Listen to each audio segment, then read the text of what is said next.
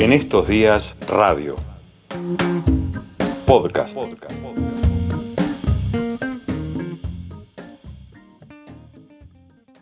Saber escuchar y preguntar. Más que un reportaje, una charla, un diálogo. En estos días, el contexto es la noticia.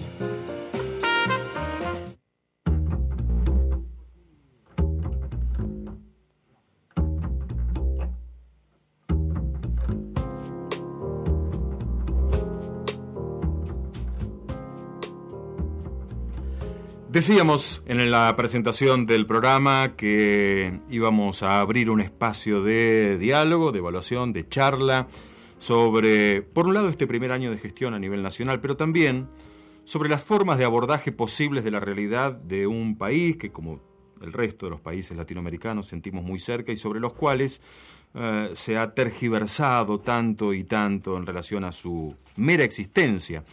Eh, me refiero a, Venezuela. Y nada mejor que hablar con eh, Alicia Castro, ex embajadora en la República Bolivariana de Venezuela y en el Reino Unido, eh, una dirigente política de, peso eh, que ya está en conexión con nosotros. Alicia, ¿cómo le va? Buenas tardes. ¿Qué tal? ¿Cómo está? Mucho gusto. Mucho gusto. Gracias por este contacto, gracias por atendernos. ¿eh? Gracias por conectarse ustedes. Bueno, en principio, recordaba yo, hace algunas semanas conversaba con el periodista Marco Teruggi, en relación a la realidad de Venezuela y al ocultamiento de algunas de las realidades de ese país. Hemos tenido elecciones legislativas hace poco con una ratificación muy importante para el oficialismo, para el, para el gobierno, eh, pero al mismo tiempo con una, un bajo caudal de participación electoral. ¿Cómo, ¿Cómo evalúa estos dos elementos? ¿Cómo evalúa la realidad hoy de Venezuela?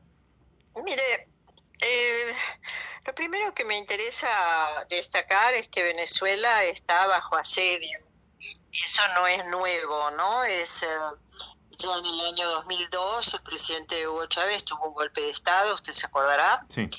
en abril del 2002. Y pasó un fenómeno extraordinario, a diferencia de otros lugares del mundo, porque, por ejemplo, en Argentina eh, eh, había salido de la Rúa en helicóptero, el pueblo también se había deshecho del presidente de Bolivia en aquel momento. En cambio, eh, Hugo Chávez sufrió un golpe de Estado, se lo llevaron para matarlo, asumió la presidencia un, empresario que inmediatamente disolvió la constitución que se acababa de, conformar, eh, cerró el parlamento, tenía el apoyo de los Estados Unidos, como todos y cada uno de los golpes de Estado que ha habido en América Latina. Y, y en ese contexto el pueblo salió a la calle a recuperar a su presidente, a su proyecto revolucionario, a su nueva constitución. Este fue un fenómeno extraordinario, fue lo que me impulsó a mí personalmente a, viajar a Venezuela y conocer de cerca eh, ese proceso, ¿no? Es un proceso extraordinario que tiene que ver sobre todo con un cambio de constitución, yo creo que eh, nosotros también nos merecemos una nueva constitución, Santiago, porque estamos, eh, nos falta una arquitectura institucional para abordar los nuevos problemas que tenemos, ¿no? Cuando cuando se hizo nuestra constitución, dicho sea de paso, la constitución de 1949, que era una constitución ejemplar, este, fue fue borrada por un, por un golpe de Estado y luego nunca recuperamos esos conceptos básicos como la discusión de la función social del capital, eh, la propiedad de la tierra, etcétera. Y en un momento donde hay un nuevo tipo de golpes de Estado, los golpes llamados híbridos o los golpes blandos que están motivados por, que están fogoneados por la manipulación del Poder Judicial o lo que se llama lawfare, eh, digamos el Poder Judicial usado para perseguir al enemigo político, partidario, eh, las nuevas formas de comunicación ¿no? que tienen esa extraordinaria potencia para, para multiplicar y reproducir tendencias y mentiras, pero lo cual es muy grave porque no es solamente que nos mientan y que suframos por no conocer la verdad. Eh, las guerras se han hecho con mentiras, ¿no? Recordemos que la guerra de Irak se hizo eh, con, con, Tony Blair y con, y con Aznar mintiendo sobre la existencia de armas químicas en Irak. Eh, destruyeron Irak y después reconocieron que no había armas químicas. Este, bueno, digo, en el, endeudamiento externo, ¿por qué tenemos nosotros que pagar la deuda eh, de Macri y sus alegres, sus alegres funcionarios, todos con cuentas offshore, eh, sin ni siquiera pagar impuestos, y nosotros vamos a tener que pagar un endeudamiento que sabemos eh, que no es un endeudamiento que quedó en escuelas, rutas y, aeropuertos, es una deuda que sirvió para que para que empresarios privados o privados se la, se la fugaran y para financiar la campaña de Macri. Y además una deuda que sabiendo el Fondo Monetario que la Argentina no estaba en condiciones de pagarla, eh, contraviniendo sus propios estatutos, porque por eso yo personalmente creo que la deuda habría que auditarla, revisarla, eh, ver si realmente nos corresponde pagar, por ejemplo, lo que el fondo ha prestado violando sus estatutos y sus normas. En todo caso, todo eso que nosotros tenemos que tratar de evitar para el futuro, porque no podemos pensar que siempre vamos a tener un gobierno con el que acordemos o que haga las cosas bien. Tiene que haber instituciones para proteger a los ciudadanos y ciudadanas de estos, de estos, de estos saqueos. Por eso me parece que, sería importante que nosotros abordemos eh, de a poco, pero con entusiasmo, el tema de tener, de darnos una nueva constitución. Y hablaba de esto porque ese es un momento radiante para la sociedad venezolana, porque los más pobres que habían estado olvidados, que no tenían ni cédula de identidad, que, está, que no sabían leer y escribir. De golpe empezaron a vivir un proceso este, muy, muy intenso de politización, de participación, y el pase de una democracia liberal que como está sucediendo con todas las democracias en este momento en el mundo, no contentan a las personas porque cada vez sus eh, o nuestras aspiraciones quedan más lejos, ¿no? No se, no se plasman. Eso eh, después causa eh, efectos malísimos, porque la gente que está insatisfecha, por ejemplo, termina eligiendo este, líderes eh, de, extrema de extrema derecha mm. como como Trump o como Bolsonaro em, pero que les prometen un modo de salir de ese estado de las cosas que, que los atrapan o como pasó en el Reino Unido con el Brexit, ¿no?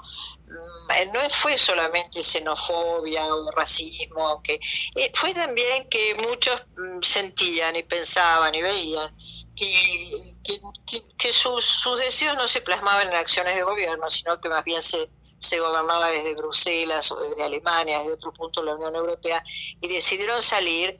Y ahora que han salido están desesperados porque ni se habían dado cuenta muchos que eh, no iban a tener más mercado común o que no iban a poder tener este, trabajadores de otros lugares de Europa o trabajar ellos mismos en otros lugares de Europa, etcétera. Entonces nosotros estamos atrapados en una agenda donde, a diferencia de, de otros momentos históricos, donde hay un grupo de derecha, un grupo del establishment que está eh, peleando con, movimientos progresistas o con movimientos de izquierda, organizaciones de izquierda. En general, lo que vemos en el mundo es que hay una pelea entre dos sectores del establishment.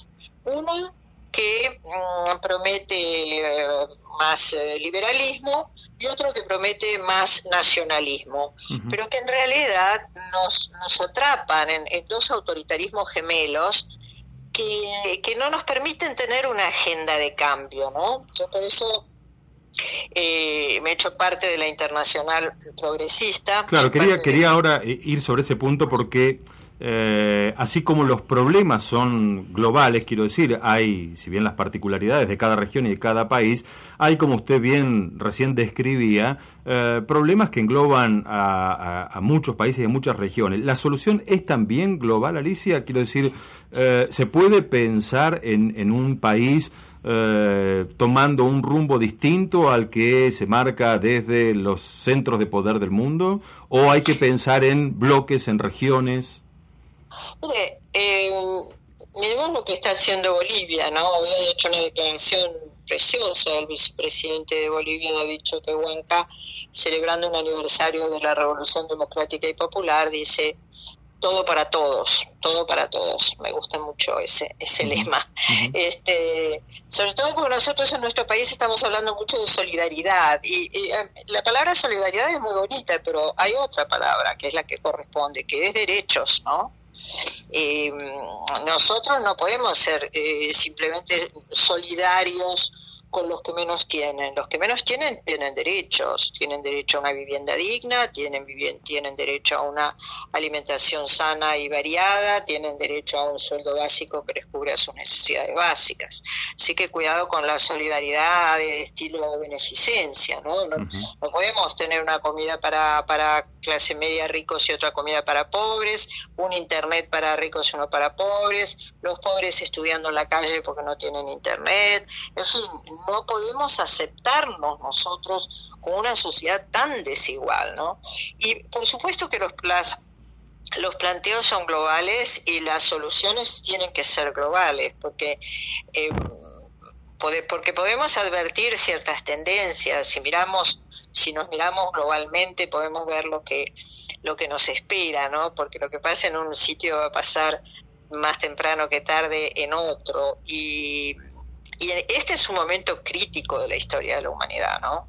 Crítico, es un momento único de la historia de la humanidad con una confluencia de crisis de extraordinaria gravedad, ¿no? Una crisis, crisis medioambiental, una tragedia medioambiental. Nosotros hemos tenido hasta hace poco tiempo 14 provincias incendiándose, se han incendiado millones de hectáreas con incendios intencionales eh, y pasa también en otras muchas otras partes del mundo, el derretimiento de los hielos, la polución, eh,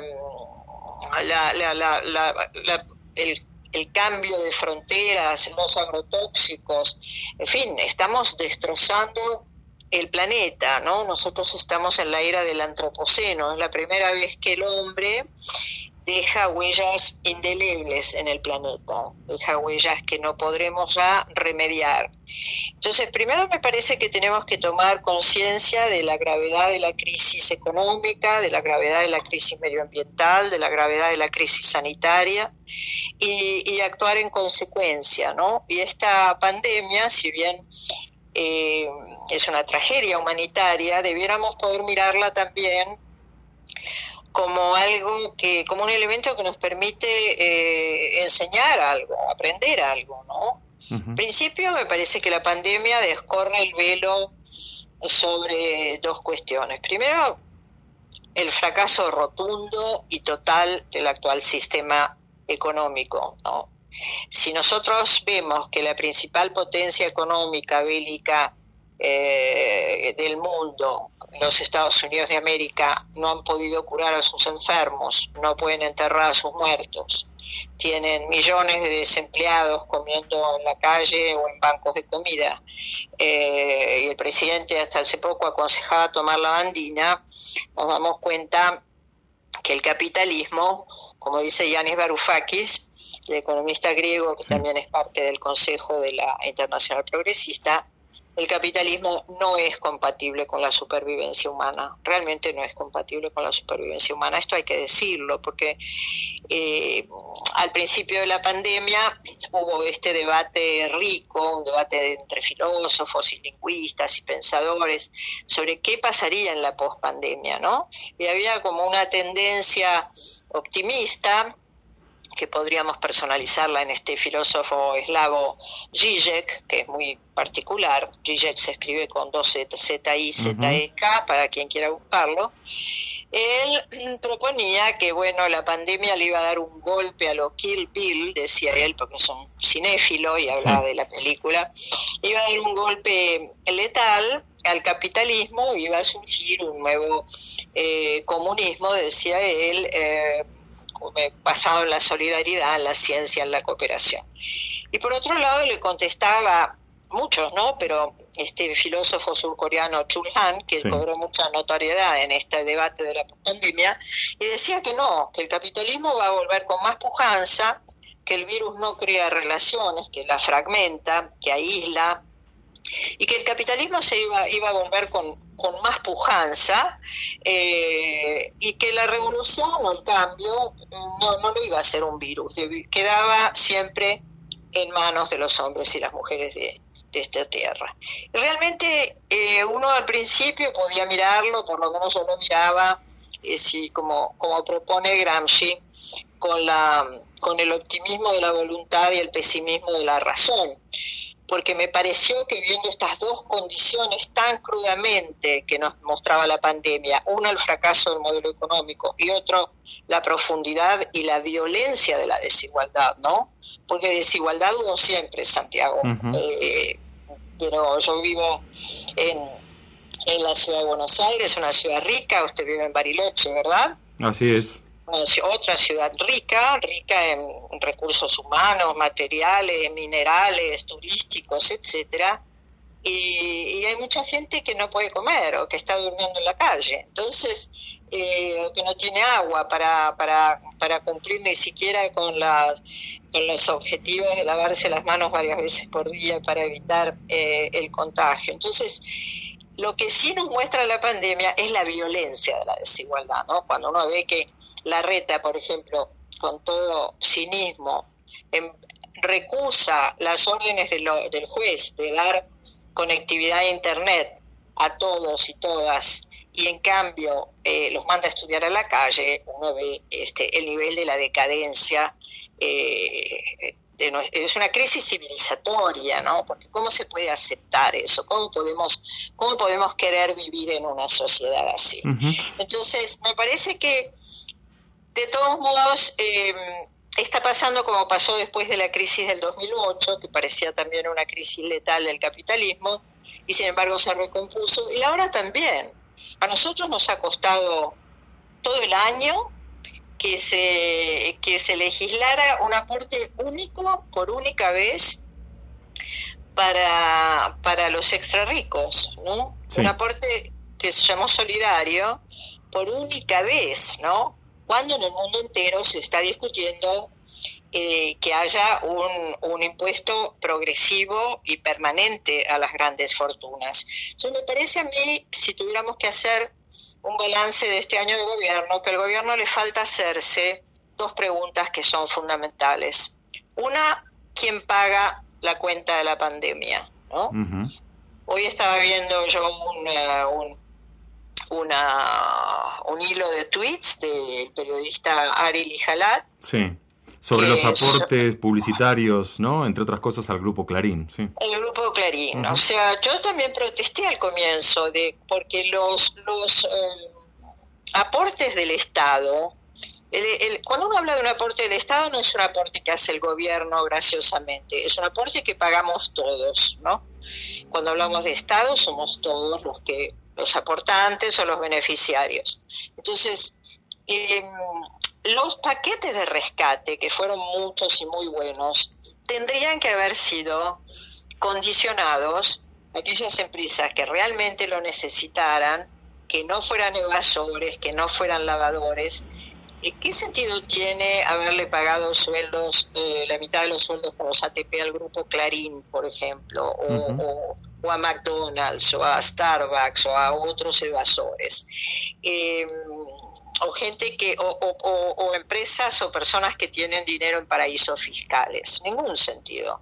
Y luego terminamos con que se saca el IFE eh, en diciembre no que era un aporte mínimo para que los desocupados y desocupadas o los, o los trabajadores precarios y precarias pudieran tener un, aporte mínimo que pudiera ayudarlos a, comer. Y mientras tanto eh, el, el Estado también le paga la mayor pauta publicitaria a Clarín. Entonces hay una incoherencia en que obviamente nos quejamos todo el día de que, de que la prensa canalla este, mm, inventa historias, crea ficción y como decíamos antes, mentiras que tienen una repercusión muy grande, como, como las operaciones mediáticas de lo que denunció Ramos Padilla en la causa contra D'Alessio y Tornelli, este, una verdadera asociación ilícita entre periodistas, entre ellos Daniel Santoro de Clarín, este, funcionarios, Bonadillo, fiscales, Tornelli, diputadas Carrió y Oliveto, etcétera, eh, para inventar causas, ¿no? Con esta siniestra ley del arrepentido, que no entiendo por qué no se deroga, porque es una ley mafiosa, es una ley que premia la delación y que además eh, beneficia más al que ha sido, al que ha tenido más culpa, ¿no? Y como hemos visto, porque después lo terminan, eh, lo terminan confesando, han han declarado bajo presión o bajo tortura o bajo amenaza, por ejemplo, contra Cristina Fernández de Kirchner. Alicia, eh, estamos conversando con Alicia Castro. Abrió una puerta eh, usted eh, que, que, me por la que me gustaría pasar por un instante, que tiene que ver con una necesaria, dijo, reforma de la Constitución. esas reformas eh, surgen del debate y la discusión, pero fundamentalmente surgen de la síntesis de la puja de poder de sectores antagónicos, con una mirada antagónica sobre la realidad. Eh, porque en definitiva la grieta no es otra cosa que una lectura sobre la, existencia misma de la sociedad donde hay quienes tienen una mirada y otros otra. ¿no? Eh, mi pregunta es, ¿están dadas las condiciones para garantizar en función del rumbo del gobierno, eh, del agrupamiento de los sectores populares, para que esa posible futura constitución tenga el sesgo que usted menciona o que le quisiera dar? Es un trabajo, es un trabajo a realizar, no es una cosa que se hace en un parpadeo ni en un abrir y cerrar de ojos, ¿no? Por eso yo le decía las dos preguntas que creo que hay que formularse, una, ¿quién paga los costos de la pandemia? Y el único digamos, la única respuesta ética es que la paguen los que más tienen, ¿no? Porque va a haber inevitablemente, hay ya una crisis económica muy fuerte, se va a sentir muy fuerte en la Argentina y en el mundo. Y em, durante la pandemia hay empresas que se han seguido enriqueciendo, ¿no? Un, un, nuevo mil millonario, mil millones de dólares surge cada dos semanas en Latinoamérica durante la pandemia en Latinoamérica, que es la región más desigual del planeta. Entonces, nosotros tendríamos que estar pensando más que en un impuesto solidario, eh, en un régimen impositivo nuevo. Por ejemplo, pensar en una idea que se usó en tiempos de guerra, después de la Segunda Guerra Mundial, se aplicaron impuestos a aquellas empresas que habían tenido ganancias extraordinarias como efecto de la guerra. Y ahora hay muchas empresas que han tenido ganancias extraordinarias como efecto de la pandemia, ¿no? El comercio virtual, las telecomunicaciones, las empresas de telecomunicaciones y eh, justamente estábamos recién cuestionando que se le diera más pauta a Clarín y que se acepte que sigan subiendo las tarifas de las, eh, de las empresas de telecomunicación que han tenido ganancias extraordinarias en una época que todos estamos necesitando comunicarnos virtualmente o telefónicamente, ya que hay, está muy reducido el contacto personal, y las empresas farmacéuticas. Todas estas tendrían que pagar más impuestos porque han tenido pingües ganancias durante esta época en la que tantos y tantas están sufriendo y cayendo en la pobreza. Entonces, eh, a su pregunta, ¿hay condiciones para una nueva constitución? Hay que crearlas. Las condiciones hay que crearlas. Lo que no podemos vivir, Santiago, es diciendo, no están dada la correlación de fuerzas. Hubiéramos pensado, hace un año hubo un golpe de Estado en Bolivia, violentísimo, con muertes, con el apoyo de, todo, de, de toda la derecha de Latinoamérica y mundial, con el reconocimiento de Añez por todos los bloques, por con eh, asesinatos, con el reconocimiento de la OEA, hubiéramos pensado que hoy iban a estar este Choquehuanca y Arce, en, eh, Arce y Choquehuanca en el poder, dándole poder a los pobres, no lo hubiéramos pensado, pero pero, pero es posible, eh, las cosas hay que proponérselas, ¿no? Eh, por eso la segunda pregunta que yo creo que está faltando es ¿a quién escucha el gobierno? ¿A quién escucha? ¿Y a quién cree que escucha usted? Yo creo que escucho demasiado, me parece eh, que estuvo muy certera aquella recomendación que hizo Cristina en, eh, el acto de, de Asunción, cuando le dijo Alberto Fernández, presidente, no mire la tapa de los diarios, mire a su pueblo, que nunca lo va a engañar, ¿no? Eh, yo creo que, y esta es una de las recomendaciones básicas que da Maquiavelo en su libro El Príncipe, que tiene que leer todo político, que es que hay que saber distinguir el amigo del enemigo. Mi amigo Larreta no es mi amigo, mi amigo Mindlin no es mi amigo. Eh, no sé, o sea, me parece que hay que, hay que, hay que tener una relación más directa, más constante, más perseverante con, eh, con los sectores, por otro lado, que han llevado al frente de todos al poder, ¿no? Yo, digamos, soy consciente de que hay eh, opiniones muy divergentes en el, en el frente de todos y todas, este, tan divergentes que me han obligado a, a declinar mi, mi, designación como embajadora en la Federación Rusa, que es un cargo altísimo, importantísimo, una embajada clave, estratégica y un trabajo que me hubiera gustado mucho hacer, sobre todo para llevar a la Argentina a los BRICS y sobre todo porque Rusia es un socio estratégico de la Argentina y Rusia tiene además una capacidad de organizar, organizarse dentro de la creación de un mundo multipolar, ¿no? Pero si nosotros nosotros llegamos a fin de año, a un año de gobierno, seguimos estando en el grupo de Lima, que es el grupo que crearon Macri, Bolsonaro, eh, lo integraba Añez, reconocían a Guaidó. No es un grupo del sistema de Naciones Unidas que, todos tenemos que estar, los países tenemos que estar, eh, aunque no nos guste, como digamos, como está conducido, digamos, la OEA, por poner un ejemplo. No, fue un grupo, es un grupo que no tiene consistencia, es un grupo creado ad hoc para cambiar de, régimen en... Eh, en Venezuela, nada más, fue creado para eso, ¿no? Entonces, la Argentina sigue estando en el Grupo de Lima y votó con el Grupo de Lima y con países europeos que propusieron todos más sanciones a Venezuela eh, el 6 de octubre, em, con, eh, digamos, olvidándose de esto que hablábamos antes, ¿no? De, de, las mentiras que conducen a la guerra, ¿no? Venezuela Está, está señalada como un objetivo permanente y estratégico de los Estados Unidos porque tiene petróleo.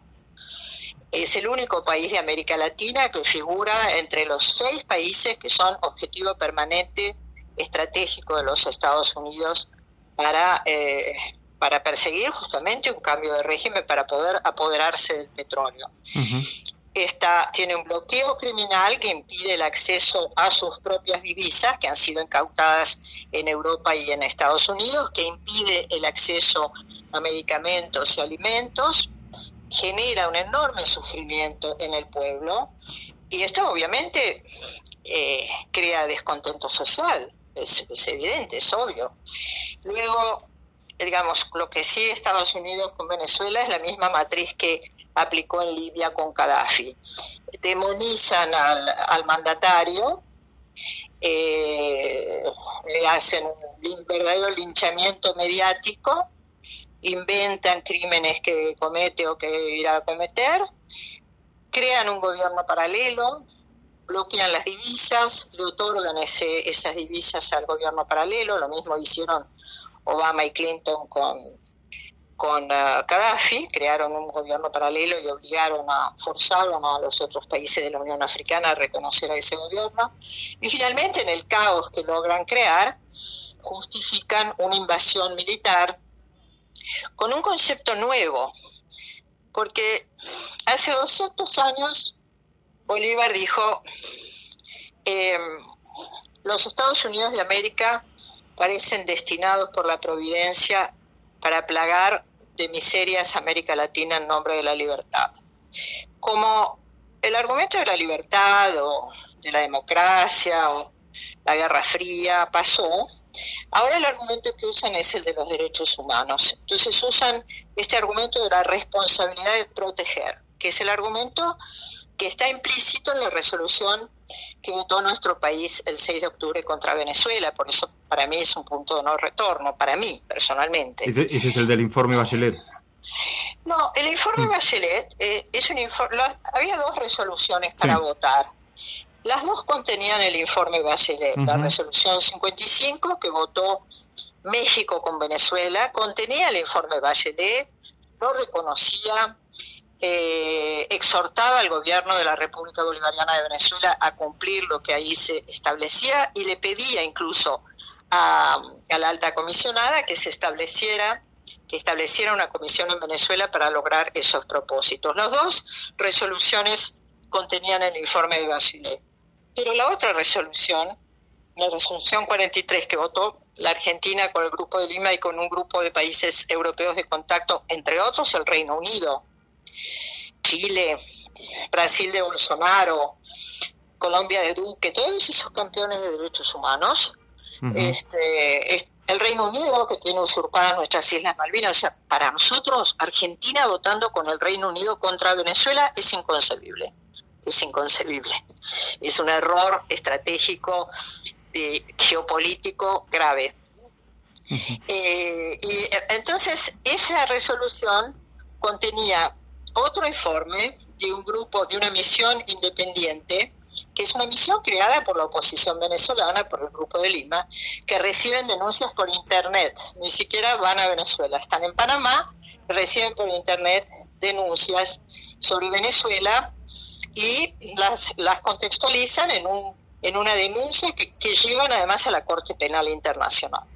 Entonces, eh, nosotros como país no podemos agravar y agraviar la situación de Venezuela. Además, la Argentina tiene una razón formidable para no intervenir, que son nuestros principios fundantes, no intervención, no injerencia, libre determinación de los pueblos, igualdad jurídica de los estados. La Argentina puede no moverse de allí eh, y simplemente puede abstenerse de opinar sobre terceros estados. Pero Explicar su posición a... partir de esos conceptos, digamos, claro. Claro. Alicia, eh, la verdad es que ha sido muy interesante esta, esta charla. Eh, la seguimos, este, una actividad importante a través de los, de los, de los medios de, de, Buenos Aires, pero también a través de las redes sociales, que es una vía que usted escribió muy duramente por la utilización que algunos centros de poder realizan, pero a la vez, este, si algo le queda de aquella pretendida horizontalidad y democratización que, venían a, traernos como, sociedad, es precisamente por la utilización que este, algunos puedan hacer a pesar de, o contracorriente, diría yo, de lo que el modelo también de las redes sociales está imponiendo, así que por allí también la seguimos. Le agradecemos mucho este contacto con, con Bariloche, con la radio, con el programa en estos días. ¿eh? Nosotros le, agradecemos a ustedes. Muchas gracias y hasta cualquiera de estos días. Gracias, eh, un abrazo grande, gracias. Un abrazo. Hasta luego. Alicia Castro, entonces, ex embajadora en el Reino Unido, ex embajadora en la República, ante la República Bolivariana de Venezuela, ex diputada nacional, su evaluación sobre la situación en Venezuela, pero también algunos apuntes sobre la realidad política argentina, un año después de la asunción de Alberto Fernández. En estos días radio el contexto es la noticia.